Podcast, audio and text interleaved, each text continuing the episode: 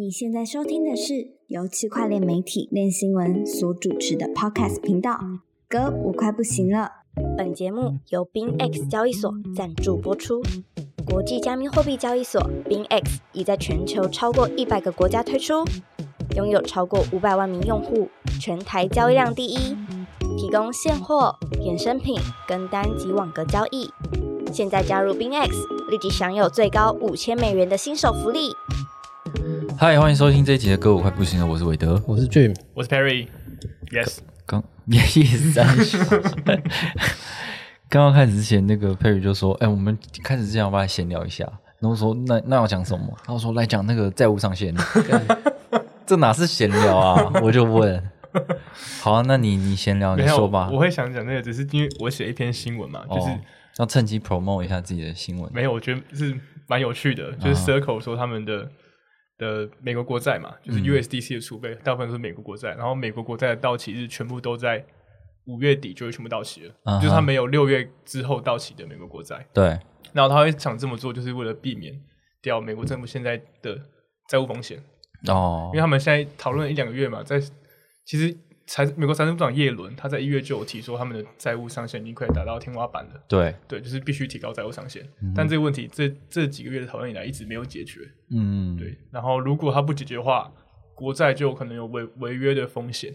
嗯。然后，Circle 就不想要因为这种事情，连买国债都要出事，或是让 USDC 再次脱钩这样。嗯哼。所以就发布了这个声明啊，也不是发布声明，是在采访的时候这样讲。然后我们经过我们去看它背后的储备，发现真的是这样。而且它从三月开始就已经没有五月底之后到期的资产的国债了。对，所以他就是想要秀一波，说自己的风险管理是很好的。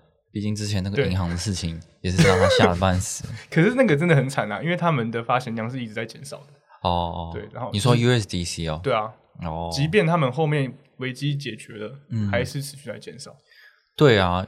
嗯，他之前呃，我们上个礼拜应该有聊到嘛，就是 USDC 有搞那个他们自己的官方跨链桥，想说用这个方式去推动各个链的采用，然后但是看起来它公布之后好像也没有，我不知道，其实我不太确定他们有开放给开发者的啦，但是至少在那之后好像也没有一个显著的发现，就还要发酵吧，还要时间发酵。对，然后再加上市场也没有很好的关系，嗯，最近都在炒这个民币跟那个。B R C 二十嘛，对啊，蛮幽默的啊。这个这个话题我们等下也会来聊一下，这样。好，那今天第一个话题呢，就讲一个比较算是辛辣吗？我觉得也没有很辛辣，不会，这个还好吧？不会，我也觉得还好，就是跟台湾有关系。上礼拜那比较辛辣，大家没听哪一个啊？上礼拜我说俊哥讲的哦，对，哦还好啦，应该只有我们在意吧。好。那就是台湾有一个新的这个呃对币所，为什么会特特别讲对币所？就是因为呃我们会对啊，就是兑换的兑，嗯，呃，就是交易所的话，在我的定义里面，应该就是你要有订单部的嘛，然后。这对，然后可以在那边就是有啊市场价格一买一卖这样子，但是这种的话，它对所谓对比所的话，就是强调说它是给一个买价跟卖价，然后你你就这是公告价格，然后你会上去去买这样子，就像我们在买外汇的时候一样。哎，对对对，有一个布告栏说你的买价多少，卖价多少。对，那这个这个台湾的对比所叫 Rybit，然后它在去年底的时候通过这个。呃，台湾的这个反洗声明啊，反正因为台湾对于交易所基本上就是，呃，只有用这个反洗钱防治的规范去做定义，然后我们也没有那个呃虚拟通货交易所的执照什么的，所以就是呃都是按照这个去走啊。那目前最基础的话就是你要做好洗钱防治声明，所以在台湾呢，就是有合法注册，然后提供法币出入金的，可能像是。啊，三大交易所啊，就是比如说 Ace、币托，然后还有 MyCoin，他们都有做这些呃洗房声明，然后还有一些 OTC 商以及其他的交易所业者都都有去做这些反洗的声明，这样。所以我只要有反洗符合反洗，然后有银行愿意跟我合作，我就可以开交易所了，我就是个合规的交易所。对啊，基本上是这样子吧。哇，嗯，你不能说合规，因为台湾根本没有规范。对啦，对啦，符符合至少是符合可以用来管的规范啊。但是目前就是这样子嘛，符合最低标准。对，然后上个礼拜的 podcast 我们有讲到说九月会再推出一个指导原则，那这个这个部分可能会有更细节的部分存在，但是它依旧不是一个强制呃一个一个专门的法令啦，就是它只是呃依照目前现行的。法规，然后去定定一些原则，那希望这个业者自己去自律遵守。那至于业者如果没有遵守的话，怎么办呢？哎呦，这个立委也有问过，就是我们之前有写过一个文章，然后就是立委也有也有在逼问说啊，那那你只是定这个指导规范，然后大家用自自治条约，那如果大家不遵守的时候怎么办？那经管会主委的的意见也是听起来好像也蛮实在的啦。嗯，就是他就说，这个这个做这个我们金融产业最重要的就是诚信，对诚信的问题。那你如果不遵守的话，你就是就会失去信市场信用，大家就不会用你的平台了，对，会被排挤。对，所以他就觉得这样就 OK 了。然后再另外一个事情呢，就是其实金管会最主要管的还是传统金融行业嘛，跟这个法币法定货币有关系的。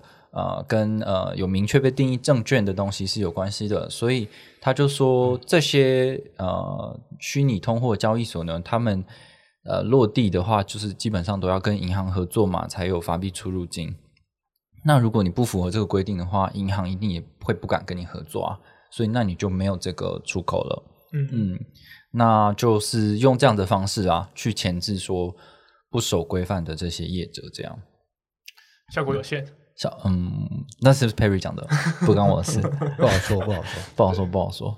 对啊，那为什么会讲到这件事情？就是呢，因为其实这个台湾的这个这个 Rabbit 呢，一直以来跟这个。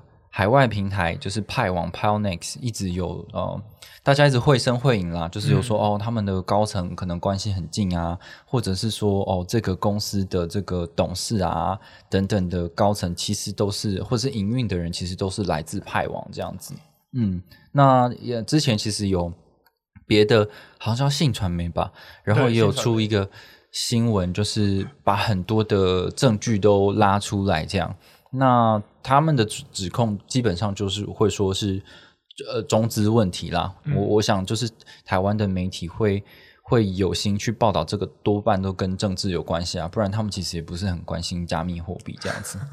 但是无论如何呢，就是 Rabbit 还是在台湾是一个合法合规的平台，因为既然他该做的都做了，那你好像也没有。没有，就是必要去讨论些什么。而且我相信，有中资背景的，就是有中资影子的，就不管用任何方式啊，在台湾的企业是很多很多的啦。对，那呃呃，这个礼拜出的一个事情就是说呢，这个有一天呢，Rabbit 就是发了一个这个会员信给他的用户，结果发出来的居然是这个写着 Pionex 的公告，就是写着派网的公告。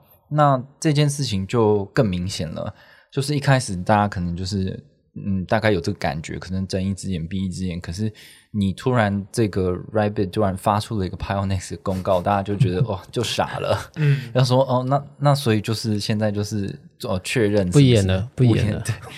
对，那当然这是 Rabbit 是是说这个只是误发啦，就是说这个这个会员性呢，是因为他们可能参照。呃，别的交易所去做一些关于这个 Google 的这个二阶段验证的更新的一个公告，所以他们不小心呢，在草稿的时候就把这个东西给发出去了，所以才导致这个事情的发生。哇，这小编以前可能是呃区块链文章的写手 哦，你要扯到上个上个礼拜的话题好不好？你这样讲没有人听得懂。呃，那那可以去听一下上一集。对，总之就是，嗯，这个这个借口就是，嗯，就是也是蛮，就是蛮不能接受。也不会啦，就是也是有这可能性，也是有这可能性。B B 概念去掉。但是，嗯，关于这个解释方式呢，其实也是有人提出质疑啦，就是会说，哎，可是那个他是同时拥有派网跟 Rabbit 的会员嘛？那结果就是他说的这个公告呢，是他先收到 Rabbit，再收到 Pionex，所以就表示说 Rabbit 呃早就有这个公告了嘛，而且是比这个 Pionex 还要早。那会有这样的情况，就是可能两间公司在资讯面的话，在后面是。有很大程度的互通啦，才有可能会有这样情形嘛，不然你都还没发，我怎么可能就可以参考你的内容呢？对，那所以大家又开始在在讨论这些事情，叭叭叭叭叭。可是我觉得这些都是还好嘛，因为台湾其实就是有很多的呃呃，不管是政治上的也好，经济上也好，考量的规范，然后让就是海外的公司其实比较难进来。那既然 Rabbit 都是合法的进入台湾了，那好像也就算他们背后真的是同一家，就这一点上面好像也没什么好再多讨论的这样。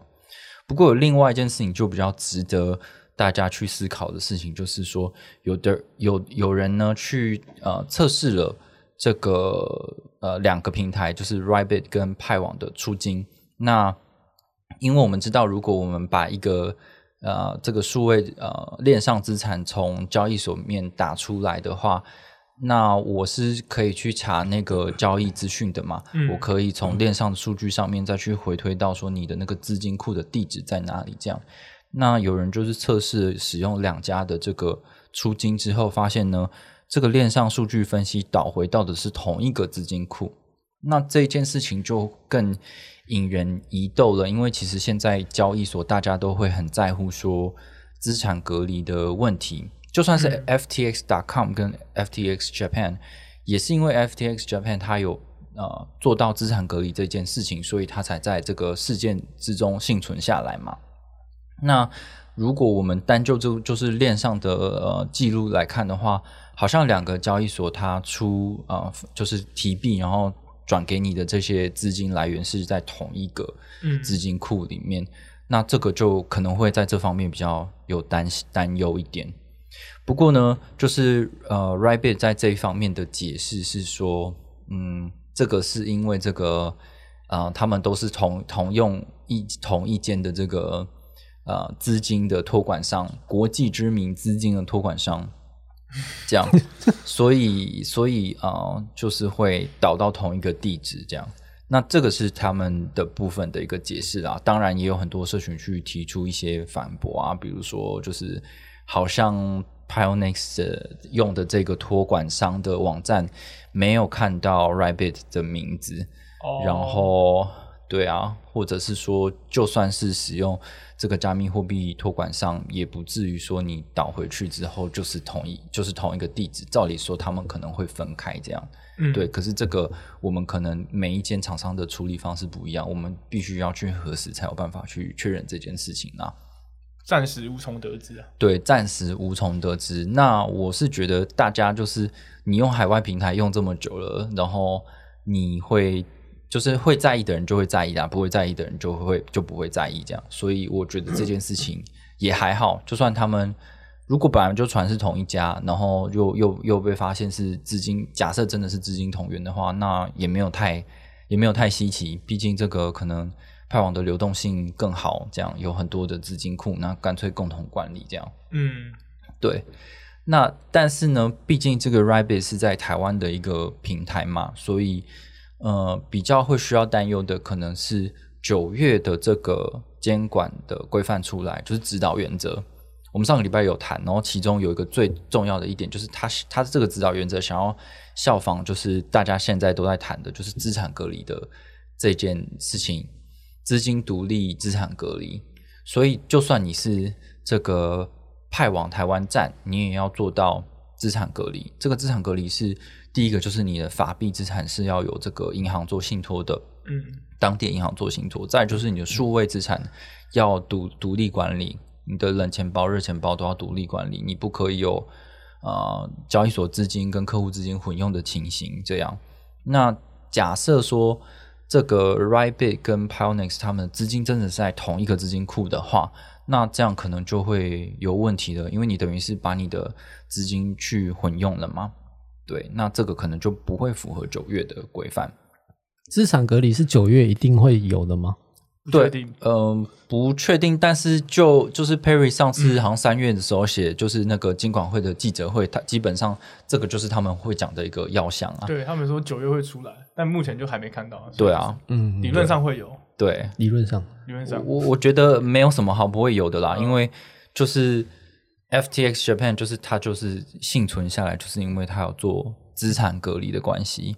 那如果你你又就是你你你你既然要做一点规范的话，那你就是做好最高最高规格的保护啊，至少你有声明说你是这样这样子做，最关键的。对啊，所以我觉得这件事情就是是是必须要做到的啦。嗯，那那当然这些都是我们推测，有可能真的是像他说的一样，就是因为哦那个地址显示是在同一个，只是因为说我们的这个。托管服务商是同一家，所以他们在做这个资产分类的时候，就是导到同一个资金库里面。那如果真的是这样的话，就没话说，甚至你可以用这些东西全部去去验证全世界的交易所，搞不好他们都在同一个托管商，也不一定。他是有提到说，很多知名的交易所也是弄这个托管商。对啊，对啊，对啊，那就是对。但我这就觉得蛮好奇的啊。那如果是假设是这样子的话，我把每家的，我把所有的交易所全部拿出来出金，看会不会有一样的地址？哎哎哎，我把前面前十大、前二十大的都弄都来出金试试看，看他出金地址是哪一个？哦，对啊，看会不会有一样的？对啊，是可以试试看。哇，那 KYC 要搞很久。也是啊，还还有就是说，那如果全世界交易所都是这样子的话，我也蛮好奇他们说的那个 Miracle Tree 的那个储备证明是怎么做的。既然你们都放在托管商那边的话，对对啊，那你要怎么用链上的？如果我的链，我们自己透过链上的方式去追寻原地址都是同一个地址的话，那那你用的链上方法去验证你的这个这个储备是 OK 的，到底是怎么验的？嗯，照理说应该验不出来吧？对啊，其实从 FTX 破产到现在，Merkle Tree 这个议题已经被淡忘了。哦，对啊，大家也绝口不提，绝口不更新了。有，应该还是有交易所更新，有啊少少数几家。对，但资产安全这件事情，大家好像又没有那么注意了。现在热热点就是民营币嘛，炒币嘛，对吧？所以这个真的是一下就忘记的事情，资产安全就是。所以那时候，我记得这件事情发生，那大家还讨论说，哎，会不会转往 DeFi？大家会不会开始只用 DeFi？不会，不会，拜 托，方便便宜还是最好的，好不好？对啊，好。那关于这个事件的时候，这这这个事件啦，其实我觉得有一点反思，就是说，嗯，台湾人会一直靠腰说，哎，为什么不要不要让币安进来？然后台湾的本土业者也会靠要说，为什么我们不能做衍生品？为什么我们这个做不能做，那个不能做？这样子，那当然就是有很多监管的壁垒嘛。其实，其实全世界都都是有这些监管壁垒的。那或许就是 Pionex 跟 Rybit，假设他们真的是同源同一家的话，那他们至少在台湾做了一个蛮好的示范，就是说，如果你是海外的交易所，你想要进入台湾的话。不妨可以参考这一种方式。那比如说币安，你要有币安台湾，那你就一用同样的模式，那你不就在台湾有法币出入金了吗？然后你的你的账户啊，可以更我一样可以做资产，我一样可以做资产隔离啊。只是呃，可能是我转账转到那个国际站的时候免手续费哦。那那好像就挺不错的。然后台湾版的就功能就少一点。哎，对啊？对啊，那这样子的话，也可以促进说整个交易所市场的竞争力嘛。其实币安有想这么做吧，因为它像币安美国、币安日本，嗯，然后币安也想在韩国搞嘛。对对，可能就只是台湾市场不够适应币安，没有让他们想要。对啊，这可能是一个理由啊，也有可能是政治立场的理由啊。那无论如何，我们都不知道嘛。可是，如至少在 Rabbit 跟 Pionex 这样子的一个模式，假设他们真的有关系啦。我不是说他们有关系，他们应该是没有关系啊。但是我是说，假设他们有关系的话，就是那这样子的话，会是一个蛮好的一个模式，这样对。然后还有，但是然后对台湾的本土业者来说也是啊，就是既然你都已经在台湾本土是做现货交易所，有法务法币出入金这些都做很好了，那你你自己开一个国际站，国际站就可以尽情的做那些衍生品。那你是同一个品牌，你你既可以拓展国际业务，又可以做 local 的业务，那不是皆大欢喜吗？只是说这时候大家就真的要靠竞，就是你的那个竞争力啦，你的产品真的要够好，然后你你够吸引人，那才才有办法去用。对啊，而且在这样子的情况下，搞不好在台湾发展这个交易所产业，你是更有希望。反正就是金管会不管嘛。也是的，而金管会只有指导你嘛，其实他没有一个，他没有一个很呃很 powerful 的一个法令，对，可以可以做执法，因为他跟他跟你说了，这个东西咱们金融产业是讲求信 信用的，对啊，所以就我觉得蛮 OK 的，感觉台湾的产业是蛮有希望的，还是蛮自由的，对啊，对啊，嗯。好，那这个竞技的话题呢？我不知道到最后会不会播出，搞不好被这个麻掉。嗯，对，但我们要声明，我们没有收钱，我没有收钱。对，这要怎么收啊？谁要给我们钱啊？对呀，那有人质疑吗？哦，没有，我就觉得各种方向都是好的。然后，对啊，然后也也也没有办法确实验证任何一个事情到底是不是真的。可是，我们如果放开想象力去想这些事情的话。就是它其实有很多很多不同发展的方向跟空间，这样没错。好，那讲了第二个话题是关于这个，哎呀，这个就是很想要叫这个俊哥讲，因为 呃，大家就在之前在封那个 Ordinal 嘛，Ordinal 就是比特币有有有一个有一个功能叫做 Inscription，它是铭铭文哦，对，铭刻的那个铭，然后文是文字的文，基本上它就是可可以在一个。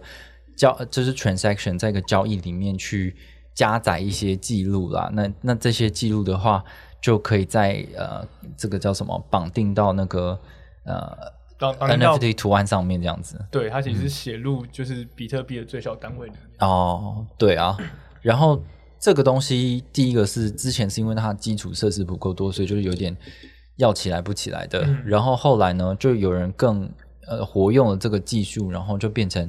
你可以在比特币网络上发币了，嗯，于是又出了一堆很奇怪的冥币啊，然后没有用的币，这样，因为，对啊，就就也没办法搞什么应用这样子。可是，呃，这个东西就是为了要吸引所谓的比特币的 OG，就是觉得说他们是最有钱的，市占率最大的，然后，嗯，被大家公认最安全的。如果比特币网络上也可以发币，也有 NFT 的话，那是不是会另创一番荣景呢？然后就很多人在炒作这个东西。不过，就是有很多的这个比特币核心开发者就开始讨论这件事情了。哇，我觉得你都快讲完了。哎，真的吗？没有啦，哪有啊？我是帮你把前面讲完。但是，这是其实他们也不是所有人都反对的嘛，对不对？其实我我觉得 BRC 二十跟 Ordinal 的概念是很类似的，它逻辑，它在它的发币逻辑就像制定一套约定格式，嗯，例如我在比特币上发行一百颗以太，那你依照我的格式，例如代币标签 ETH，然后铸造上限一百颗之类的，你都把它写入，然后按照这些格式发送给矿工处理，那你就可以铸造出这一些被标记成 ETH 的。比特币就充了，嗯，因为它写入在充里面嘛。那嗯，比特币可以实现发币这件事情呢，就开始被大量炒作。就刚魏德提到，就发行了一大堆迷因币，嗯，那这个炒作情况也非常严重，造成比特币网络非常的拥塞。那其实很多媒体都会以什么？比特币矿工大赚啊！比特币交易费创新高，这样的字眼去当做标题，但其实，其实你去区块浏览器看，然后你把时间轴拉最长，其实不管是矿工收益啊，然后链上交易费，都是跟二零二一年的牛市还有二零一七年的牛市比起来，都差蛮多的。其实并没有，就过往的牛市还比现在还要更贵这样子。对，好，那我们就知道说这些。BRC 二十的现象造成了这个比特币网络拥塞，然后其实它的交易手续费也高到了一定的程度。这样，那这件事情到底对于这些忠贞的呃比特币信仰者来说是开心的事情吗？还是他们很讨厌这件事情？嗯，我最近整理了他们，就是他们 email email 往来有在讨论这件事，那觉得可以分成两派吧。有一派可能比较激进，嗯，他们会觉得早该早该禁止 BRC 二十跟 Ordinal 这一些勒色交易了，嗯，然后可能可能要从节点彻去彻底排除这一些这一些交易。那也有比较中性的开发者，他觉得。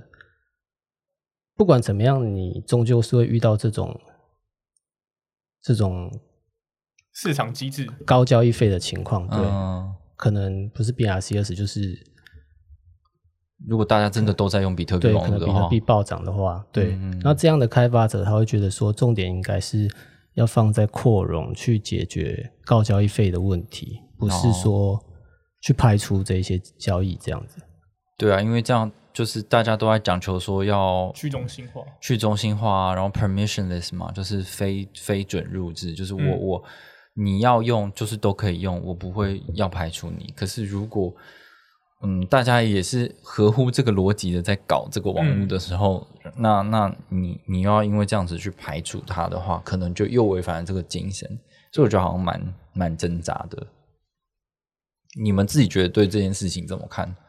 如果是以太坊来来说的话，就是民营币或是这种炒作事件让网络费用升高，这件事也是蛮常见的。就像最近也是，对，但也不会有人要讨论说不准交易民营币，哦，不要搞民营币这种事情。对，就是好，你可能不喜欢，嗯，但就是你不能限制别人要做什么。哦，我是这样觉得啊，也是啊，就这最最虽然这些是核心开发者，他是最有贡献的那些，但。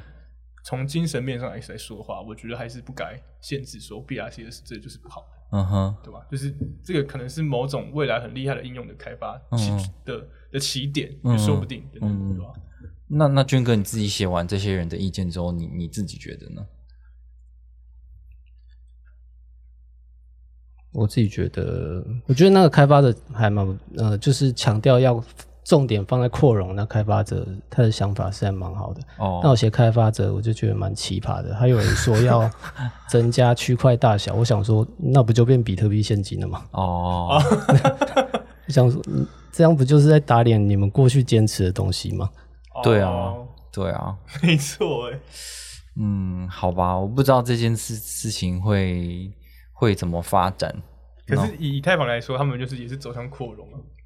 对啊。对啊，就是高交易费太高，那你就让你的空间可以，不是你让你的交易不要那么堵塞嘛？嗯哼，那他现在就是就是放给这个 L two 去去做嘛？嗯，对。那但以太在比特币上又要怎么做呢？对啊，就是这个比特币 L two 可能是已经是一个很长的议题，就已经很多人在做。可是我觉得就跟他们的这个原始的信仰有关系嘛。我觉得他之所以这么。被大家觉得这么安全、这么可靠、这么被信任，就是因为它简单，嗯，然后它不能再变得更复杂。那那个就是最纯粹的信仰。可是你又做了做了，就是其他的 side chain 啊，做 L two 啊，就是可能会破坏掉他们对这些东西的呃信任吧。我也不知道，对啊，至少现以现在来说的话，没有很普及的这种。呃，就是替代型的扩容方案，这样。对，对于这些开放式应用啊，当然你要说支付的话，就是他们还是有在搞那个闪电网络的嘛。但是闪电网络也是有被很多人批判说它可能有中心化的疑虑啊等等的问题。这样。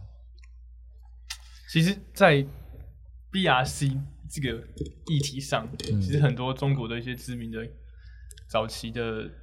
意见领袖吗？他们有发表看法，嗯哼，就是像是，嗯，练文的前研究前练员总前练前练文研究总监，对，因为他们现在已经不在了，对对对。然后他就有说，潘总潘志雄大大，对他觉得 B R C S 就是一个很好笑的名字，嗯，对，不知道俊哥为什么他叫 B R C 二十？B R C 二十是最初开发者借鉴以太坊 E R C 二十，对，是它是取名的，借鉴以。就是去致敬 ERC 二十这个名字，ERC 二十就是嗯，怎么说？它就是一个提案请求嘛 ercs。然后这个后面这个二十就是顺序嘛，对对对。所以其实从一开始，从零一二三开始一路往后排，然后排到刚好第二十个顺序，就在就是在讲同质化代币这个标准。对，它也是最有名的。对，所以 BRCS 才会去致敬它。但是潘志雄他就觉得，哎，啊又没有 BRC 十九，哎也没有 BRC 十吧？对啊，为什么你要直接跳 BRC 二十？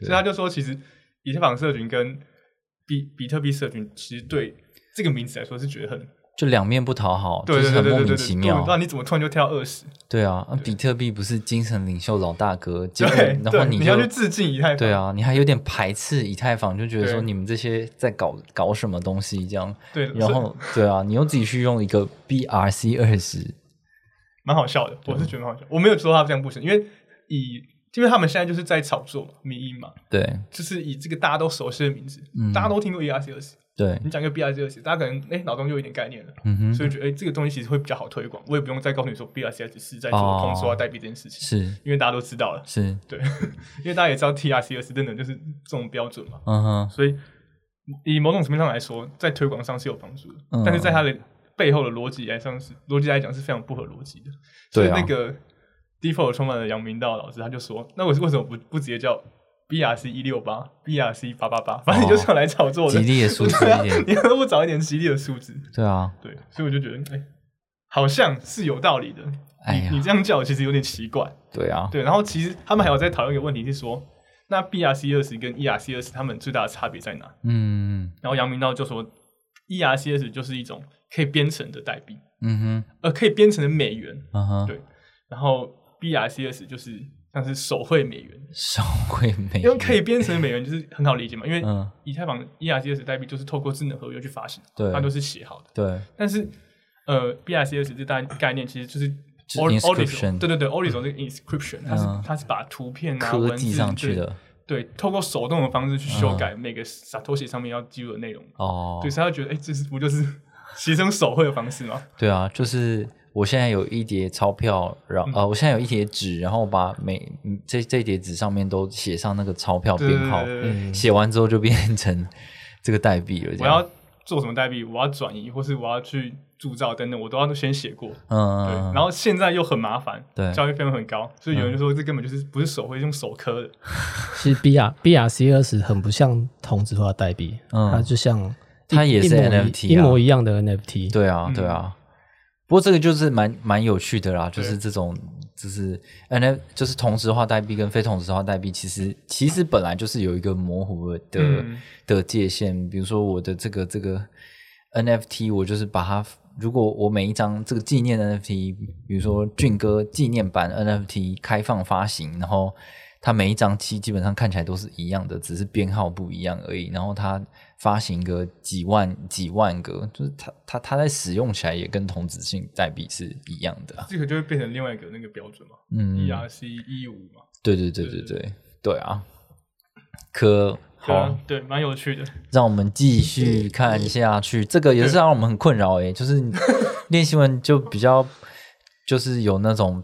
偏见就是看到这种新闻，就觉得啊，有点哎，就是懒得。不太想写。对对对，但是没办法，大家既然要吵的话，还是要把一些该记录的事情记录下来，这样。对，其实上礼拜我们在讲民营币嘛，嗯，这个礼拜民营币好像就整个退掉了。哦，民营币，对，好像是。对啊，对啊，很快。过个礼拜就退掉了，退少，那个币价就下跌，然后这个 B 是，哎，搞不好下礼拜大家就忘记了。哦，不会啊，我感觉这个都是有交易所来主推，有交易所来主推的东西，应该会。活比较久一点，至少他会一直说哦，没有资源什么什么的。对啊，我也觉得，对啊什么 PayPay 啊、WallJack 这几个之前没出现过的物种，嗯，应该应该都会留活着，呃，留存下来才对，因为那么多那么多不同的狗币都留着，对不对？对啊，不是说它就是它的价格能不能再创新高，热度能不能持续延烧，但是可能就是比较难。的。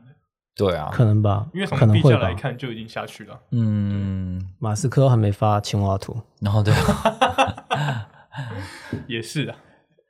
好，那我们今天最后一个话题呢，是关于什么呢？WorldCoin 哦，WorldCoin，有的人可能不知道 WorldCoin，可以跟我们介绍一下吗？好，其实我们在二零二一年年底的时候就写过 WorldCoin 这个东西。嗯哼，当初我的想法是觉得这个东西也太离谱了吧？哦，就是觉得这不可能流行起来的。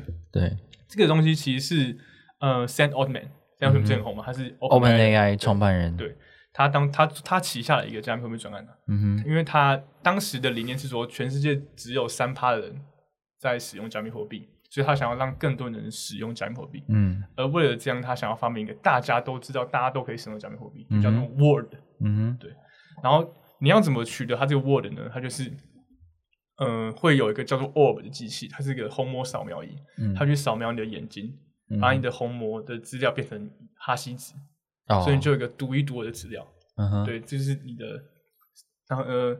他说：“这个是你的 Word ID，就是你的身份身份证的概念。你只要生物辨识的东西，对对对对，你只要有这个东西，你就可以去领取 Word Coin。嗯，对，就是概念当初是这样。我当初就觉得说，哇，好离谱哦！竟然是用你的你的生物资料东西去换一个代币，对对，谁会真的想这么做？把你的隐私卖给别人？对对对。虽然他们当初有说，嗯，你的红膜资料是会删除的，可是就是还是会引发大家担忧嘛。那你要这干嘛？”嗯，去拿空投 啊！对他一开始就在比较落后的国家推啊，就是我扫描你的眼睛，你可以拿这个笔。我想说，那这个东西到一些进步的国家之后，大家会愿意这么做吗？嗯，你会想要扫一下你的虹膜拿钱吗？会会 啊，会。对，然后我当时就觉得，哎，这东西应该可能就是昙花一现吧。但没想到过了一年，过一年半，快两年，这东西越来越普及。然后正好搭上 Sam Altman 最近很红哦，所以大家他一个专案大家又关注到了。我我不行，我不行烧，因为我是库拉皮卡。我那个叫什么眼？火红眼。火红眼，我怕被发现会被追杀。问号，所以他可能其实是暗影旅团的人。哦，有可能啊，笑死。而且这样什么万花筒、万万花筒写轮眼就会被发现的。你说宇智波一族吗？对啊，宇智波一族就会被发现的。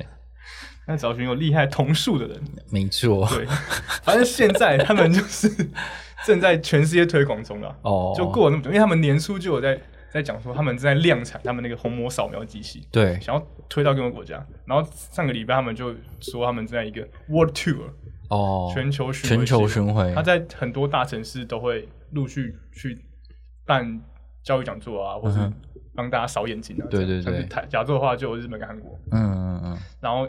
旧金山啊，纽约等等的大城市哦，都会出现哦。所以他现在就，如果你觉得你们国家也需要的话，你就可以向他们申请，对，成为他们的一员，嗯，所以就可以把这个 Orb 红魔扫描器引到台湾，对，扫大家眼睛，扫大家眼睛。除此之外，他们现在还有推出一个叫做 Word App，嗯哼，就是他们这个 Word Coin 生态系的钱包。哦。它除了就是当做一般钱包功能之外，它还可以可以就是你只要下载之后，你就可以去认证你的 Word ID 哦。然后你就可以每个礼拜，目前是每礼拜领取那个代币。哦，那你说的这个钱包是加密货币钱包吗？它是通用的，它是我也可以绑信用卡。呃，不能绑信用卡，它是可以存美元。对，我目前看它是可以存美元跟加密货币这样。哦，OK，就是里面都非常的泛用啊，但就是如果你是要当做一个加密钱包，是足足非常妥当的。对。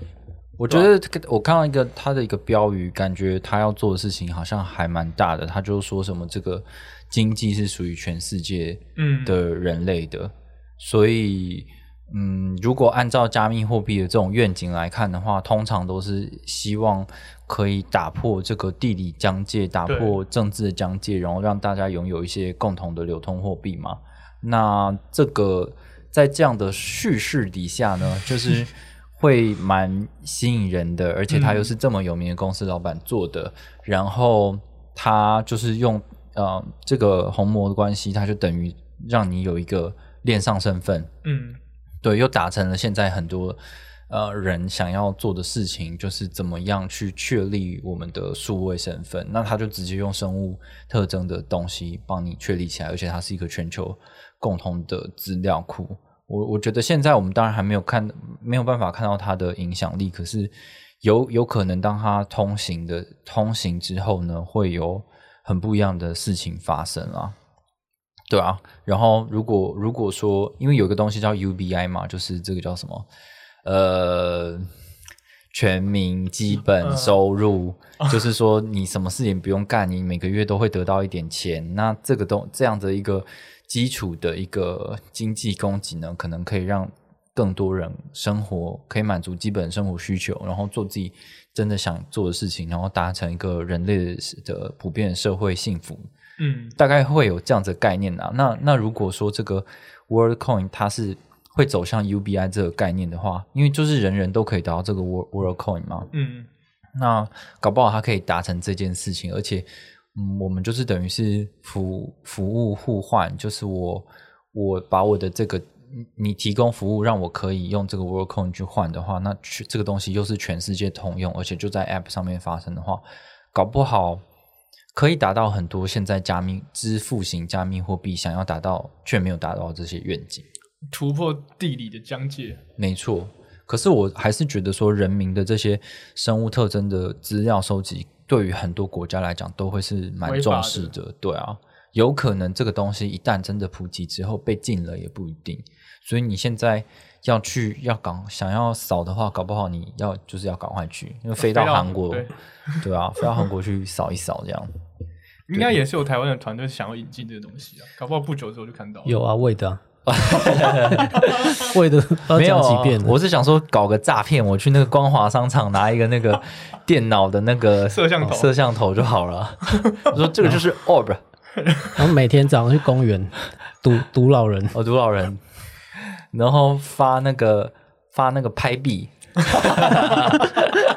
拍币也是一个全球性的，也是一个全球性的。嗯，为什么这个？沃克可以拍一部行呢，对啊，对啊，有可能啊，因为你你看，我们就是观察这么多业业界的东西，就知道，就仿盘很容易出现嘛。嗯，我就是这呃，就是用用这个东西，嗯嗯，就就复制你的模式就好了。反正我现在一样是空投给你，嗯，然后我那个所谓的 orb 的那个摄像头，就是你真的有没有像正版的 orb 这么精密，你大家也不知道，有可能只是拍一下你的眼睛而已，然后。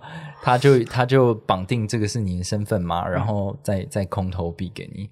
这个我觉得如果真的推行起来，一定如雨后春笋般的出现这样。可是这个东西可能很容易被识破。如果你没有真的就是独一可以判断说每个人的眼睛是不一样的话，哦，因为它是他就是希望不要透露任何个人讯息，他不会说我要你的电话号码，我要你的护照等等之类，我不要，我就只是会用。